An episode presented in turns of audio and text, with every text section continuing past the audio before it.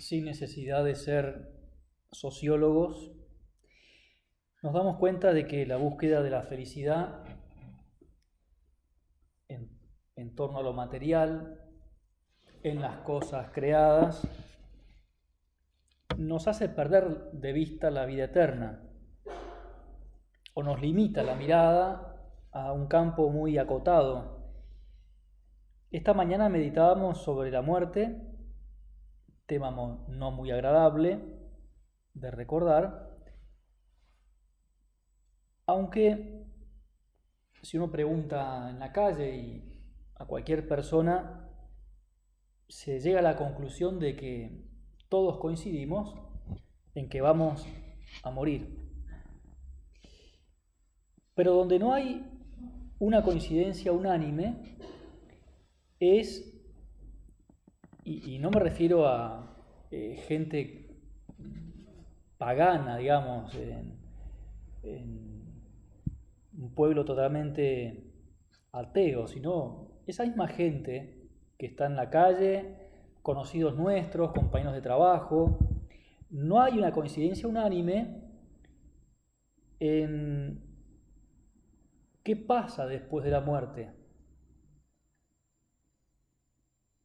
No hay una idea muy incorporada en los hechos, me refiero, quizás hay gente como muy sencilla que sí, espera, eh, habla del cielo cuando, hay un, cuando fallece alguien cercano y hasta la persona más pagana, por decirlo de algún modo, y se agarra, se aferra a la idea de que su papá, su mamá, su abuela, su abuelo, su hermano, su tío, su amigo, y, que se vaya al cielo. ¿no? Yo la gente dice, yo pienso, espero que esté en paz o ya está en paz. Pero después uno empieza a escarbar un poquito y vos crees en el cielo o crees en la vida eterna y, y ahí ya empieza a haber un poquito más de dudas. ¿Qué hay? ¿Qué es eso, la vida eterna? ¿Qué, qué es el cielo? Y no es un tema así para dejarlo pasar sin más. Evidentemente, obviar el tema de la muerte eh, es inútil. Uno puede vivir como sin pensar, no quiero pensar, no quiero pensar, no quiero pensar, como para escaparse de una realidad, pero que en el fondo sabe que esa realidad en algún momento toca. En cambio, el cielo eh, es más fácil, como ni lo voy a pensar. Y cuando no se, se espera en una vida más allá de la muerte, hay muchas realidades de nuestra vida que pierden sentido. Me refiero a realidades no solamente de la vida cristiana, también situaciones humanas, como por ejemplo el dolor, como por ejemplo eh, la situación de de pobreza, de malestar, de...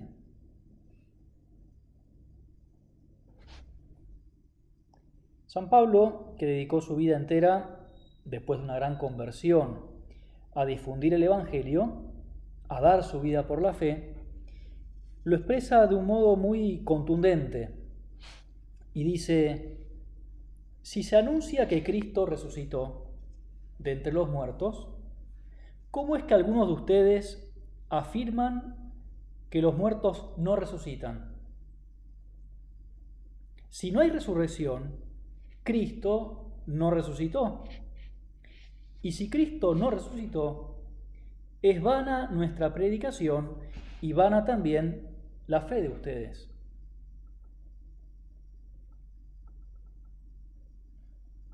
¿Cómo es que algunos de ustedes afirman que los muertos no resucitan? ¿Cómo es que dicen, no, no te preocupes que después de la muerte se acabó todo, ya no hay nada más. Eso es afirmar que los muertos no resucitan, es decir, afirmar que no, no hay nada más allá de esta vida terrenal. Es una locura, dice San Pablo, decir eso. Entonces, ¿para qué vino Cristo al mundo? Sigue. Seríamos falsos testigos de Dios porque atestiguamos que Él resucitó a Jesucristo, lo que es imposible si los muertos no resucitan. Porque si los muertos no resucitan, tampoco Cristo resucitó, evidentemente, porque es perfecto Dios, pero perfecto hombre. Y si Cristo no resucitó, la fe de ustedes es inútil y sus pecados no han sido perdonados. ¿Para qué vino Jesús? En consecuencia, los que murieron con la fe en Cristo han perecido para siempre. Si nosotros hemos puesto nuestra esperanza en Cristo solamente para esta vida, seríamos los hombres más dignos de lástima. Si no pensáramos en el cielo, seríamos una lástima de personas, dice San Pablo. Y no hay que dar por hecho que todo el mundo cree en la vida eterna. Por eso es importante que en un retiro meditemos en el cielo, en, en la vida eterna y en el premio que nos espera, premio dicho así como una metáfora, ¿no? La alegría, la fiesta.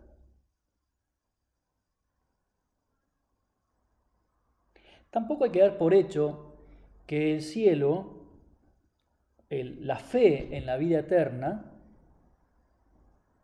no hay que dar por hecho que sea una verdad de fe puramente, como si fuera eh, un cuento o un mito para compensar, es un invento para que los que son pobres, los que son enfermos, los que están enfermos, los que tienen miserias, los que tienen dolor, bueno, tengan como en premio consuelo de pensar tontamente que después les espera un cielo.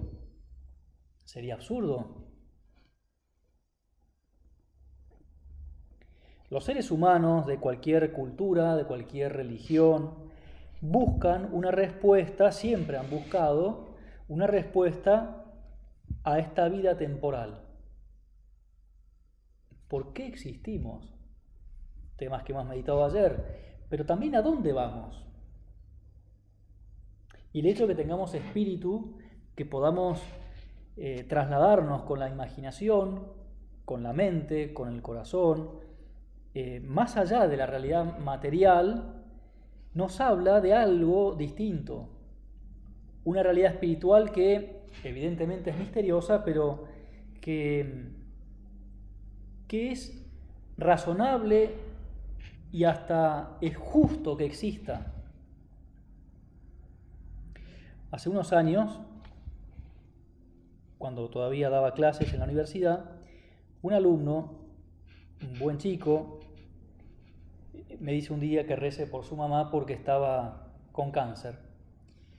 Y al cabo de unos meses falleció. Este chico, la verdad que eh, bueno, tuvo un buen acompañamiento también de su familia, pero estaba con paz. Y me dice en una oportunidad, Padre, sabe que estuve pensando que siento como una especie de convicción muy humana, tal vez, pero de que mi madre está en el cielo o que existe el cielo. Porque mi madre tenía, bueno, mujer de fe, tuvo muchos dolores en su vida, sufrimiento, y me parecía que como que no era justo que ella eh, tuviera, con tanto amor que ella volcó hacia su familia, hacia nosotros, mi papá decía, como que la naturaleza misma reclama algo mejor. Era un argumento muy humano, pero muy, muy razonable. Y pensar en el cielo nos hace un gran bien. Y por eso es lógica la pregunta que le hace Pedro a Jesús, a vos Señor. Una pregunta que es muy bueno hacérsela también nosotros a Jesús y pensarla de vez en cuando. Entonces Pedro tomó la palabra, cuenta San Mateo, y le dijo a Jesús, ya ves que nosotros lo hemos dejado todo y te hemos seguido. ¿Qué recompensa tendremos? ¿Qué nos espera?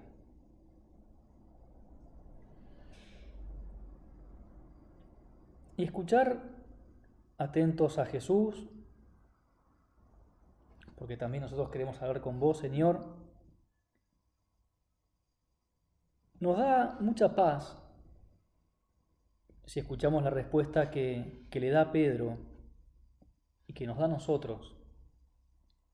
Jesús le respondió y nos dice a vos y a mí, les aseguro que en la regeneración del mundo, en la vida eterna, cuando el Hijo del Hombre se siente en su trono de gloria, ustedes que me han seguido, que han escuchado mi llamada, que han respondido cuando les dije vengan a mí, vení a mí, Ustedes también se sentarán en doce tronos para juzgar a las doce tribus de Israel.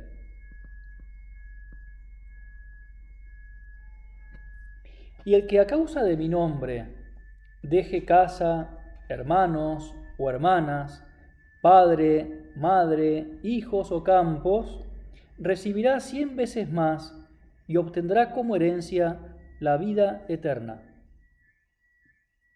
La vida eterna es eh, el nombre propio con el que Jesús se refiere habitualmente al cielo. vida con mayúscula. Una felicidad, como dice esto es vida. Qué bueno.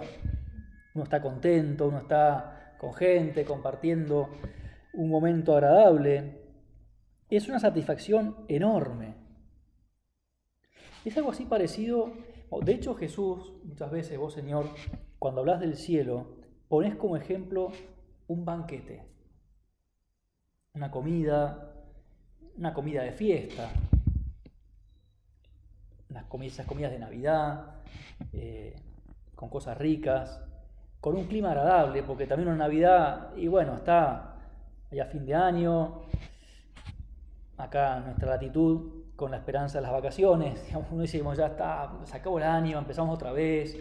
Eh, hay un clima agradable, eh, es como que se olvida un poquito ya, uno se olvida lo del año y piensa ya en los festejos, hasta materialmente hablando en los regalos, que evidentemente uno no pone la esperanza en el regalo, pero bueno, son cosas que ayudan.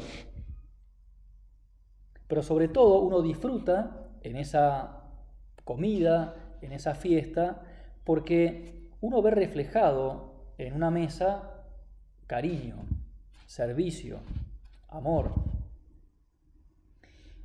Y uno también eh, es como el tiempo propio de la reconciliación, de la cercanía, de, pedir perdón y decir, bueno, olvidemos un poquito nuestras tonteras y vamos a, a brindar.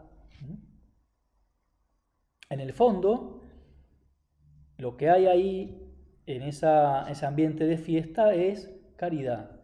Y hay también, o se refleja, el, el fruto de un esfuerzo, el fruto de un año de trabajo, un año de exigencia. Pasa también, por ejemplo, en el campo. Cuando hay una cosecha, después es lógico que se festeje la fiesta de la vendimia, la fiesta de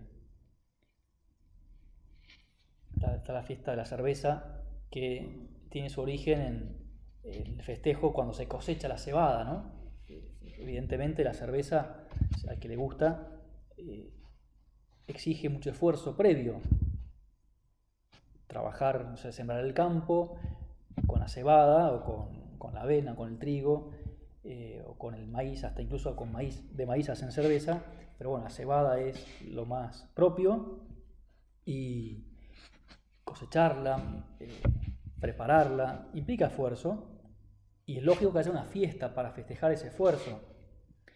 La vendimia, lo mismo, hasta ahí hay fiestas de todo. En la provincia de Buenos Aires y en cualquier provincia del país hay fiesta del ternero, también se come un buen asado, la fiesta del chivo, se come un chivito, fiesta del cordero, y así todo tipo de productos, fiesta del salamín, fiesta del queso, de todo, ¿no? Y uno se imagina cosas ricas, pero evidentemente es absurdo pensar que el cielo es eso. Ni ojo vio, ni oído yo. Pero es fácil pensar que el cielo, donde veremos a Dios que es amor, estaremos disfrutando de alguien que piensa en nosotros, estaremos disfrutando por servir a otros. Algo parecido le contaba de este chico, alumno que tuve en Rosario, en la facultad.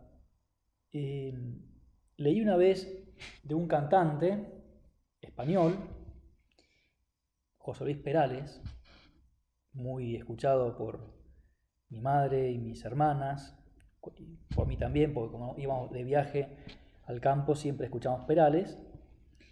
Y en una entrevista que le hicieron una vez, comentaba, hay momentos en esta vida tan felices que pienso que el cielo lo tengo aquí. ¿Son frecuentes esos momentos? Se preguntaba. Son intensos, son maravillosos, pero no demasiado frecuentes. Por eso pienso que hay una vida después de esta. No es lógico que vengamos a este mundo a pasar un minuto de felicidad por mil de infelicidad. En lo más profundo de mi ser hay el convencimiento de que existe otro mundo que no es como este. No nos conformamos con que un día salga el sol y esté todo precioso, sino que queremos que sea siempre así.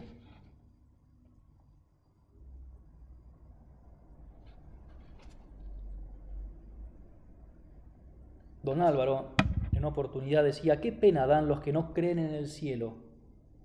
Qué tristeza ver tanta amargura en el mundo. La esperanza es acicate para andar más deprisa y para borrar tantas ofensas a Dios de presunción, de desesperación, trabajando sin buscar otro premio que el abrazo amoroso para siempre de nuestro Padre Dios que está en el cielo.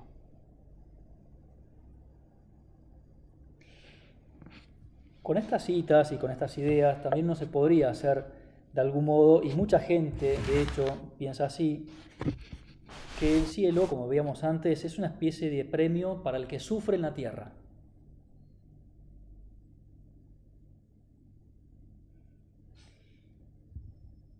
El cielo es para los que saben ganarse el cielo también acá en la tierra. Y hay muchas parábolas que de Jesús, ejemplos tuyos, Señor, que hablan del cielo. Y cuando habla Jesús del reino de los cielos, en realidad hace referencia al reino de Dios. ¿Qué quiere decir esto? Los judíos que como sabemos, respetaban con mucha veneración el nombre de Dios, por ese respeto venerable, quizás un poco formal, pero, pero al fin y al cabo de respeto, no se animaban siquiera a nombrar a Dios, Yahvé. Entonces, ¿qué le decían? El Señor, Adonai. Esto lo sabemos y lo hemos comentado otras veces. Por eso cuando hablaban del reino de Dios, para evitar nombrar a Dios, hablaban del reino de los cielos. Y cuando uno escucha o lee las parábolas del reino de los cielos, son las parábolas del reino de Dios. Si el evangelista es judío, dice las parábolas del reino de los cielos. Si no es o si no escribe para los judíos, que no se escandalizan, siendo judío igual, pero no escribe para los judíos, a veces uno se encuentra en el Evangelio con la expresión reino de Dios. Y los autores espirituales y los exégetas, los que estudian la escritura, coinciden en que cuando Jesús habla del reino de los cielos, se refiere también a la iglesia, por ejemplo, a, la vida de Dios en cada uno de nosotros, acá en la tierra, a la presencia de Dios en la vida cotidiana. Por eso el cielo empieza acá en la tierra cuando nos decidimos a vivir cerca de Dios, a vivir según esa, ese mensaje que, que deja, que dejaste vos Señor, que dejó Dios al principio, los mandamientos, y que Jesús le da esa mm, validez reforzando el, doble mandamiento del amor, viviendo y haciendo vida esos mandamientos, dando su vida por nosotros. Cuando optamos por servir, por amar a los demás, estamos optando por ganarnos el cielo. Y por eso, un buen examen de conciencia para la noche sería repasar un poquito el día, a ver cuántos actos de servicio a los demás hice hoy. Y se puede servir, se puede amar, incluso en situaciones tremendamente dolorosas o humanamente tristes o que parecen, humanamente hablando, un infierno. Y uno se encuentra con gente con una enfermedad, a veces dura, pero con una paz, con una tranquilidad.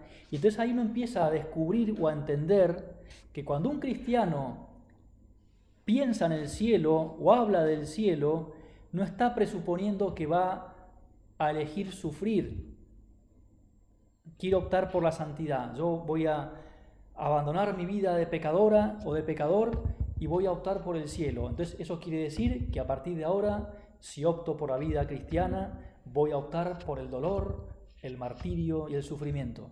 No, no, no. A veces me, he encontrado con personas que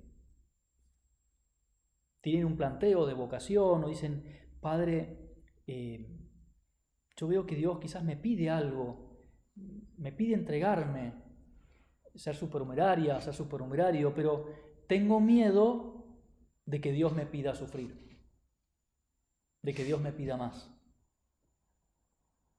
Personas bien formadas, personas con vida cristiana, está como de algún modo latente esa idea de que si uno opta por la entrega a Dios, si uno recoge, si responde esa llamada de Dios, y dice, bueno, ahora Jesús, pedime lo que quieras, ya sé que me va a tocar una enfermedad, me va a tocar pobreza, miseria, me va a pisar un tractor, eh, me va a caer una bomba, a ver, ¿qué, me vas a pedir, Señor? Podría pasar, podría no pasar, pero lo que Dios me va a pedir o, ofrecer es amar. Y si yo no elijo amar, porque a veces puede pasar, lo nuestro es la vida corriente, y la existencia del dolor o del mal, ya lo veremos también, no es algo exclusivo o solamente abarcado por la vida cristiana. Estudiar una carrera y recibirse, graduarse de, de ingeniera, de arquitecta, de abogada, abogado, implica esfuerzo, implica dolor, implica renuncias pero implica premio.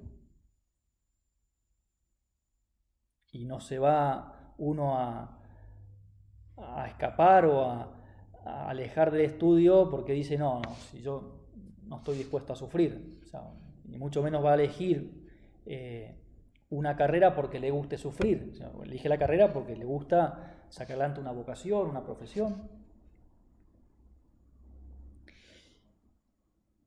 Es verdad que hay gente que disfruta estudiando o disfruta trabajando con esfuerzo. Bueno, pero lo normal es que uno lo haga por otros motivos trascendentes. El cielo es un lugar o un estado del alma en el que nos veremos inundados de ese amor de Dios e inundados también de posibilidades de amar. Y hay más alegría en el dar que en el recibir. Todos querrán servirnos y a todos queremos, queremos, querremos servirles. Nos alegraremos viendo la alegría de los otros. El cielo será ver confirmados tantos motivos de, esperanza que llenan nuestra lucha cotidiana. Ese día que no teníamos ganas de hacer la oración y que dijimos, voy a entrar al oratorio, me pongo de rodillas, Jesús, ¿sabes qué? No tengo ganas de ganas. Pero me quedo un ratito acá, después me voy allá afuera, abajo de un árbol, o sentada en la hamaca paraguaya, que no sé si habrá, pero no creo, pero podría haber. Y ahí quiero rezar, a gusto. Pero un ratito me quedo acá, porque a veces me, me canso. Esa corrección fraterna que retrasábamos quizás hace tiempo y que nos llevó a rezar por esa persona, a tratar con cariño, a comprender y después a decir. Esa cantidad de pequeñas mortificaciones, de detalles de orden, de cariño con los demás, que dijimos, lo hago, lo hago porque te quiero servir, por amor, miles y miles de detalles que en el fondo nos han llevado a actuar como personas que se mueven con esperanza, que le dan contenido a esa cita que el Papa recuerda tantas veces, Mateo 25, capítulo 25 de San Mateo. Vengan, benditos de mi Padre, y reciban en herencia el reino que les fue preparado desde el comienzo del mundo, porque tuve hambre y ustedes me dieron de comer, tuve sed y me dieron de beber. Era forastero y me, alojaron, estaba desnudo y me vistieron, enfermo y me visitaron, estaba preso y me vinieron a ver. Y los justos le responderán, Señor, ¿cuándo te vimos hambriento y te dimos de comer, sediento y te dimos de beber? Y así.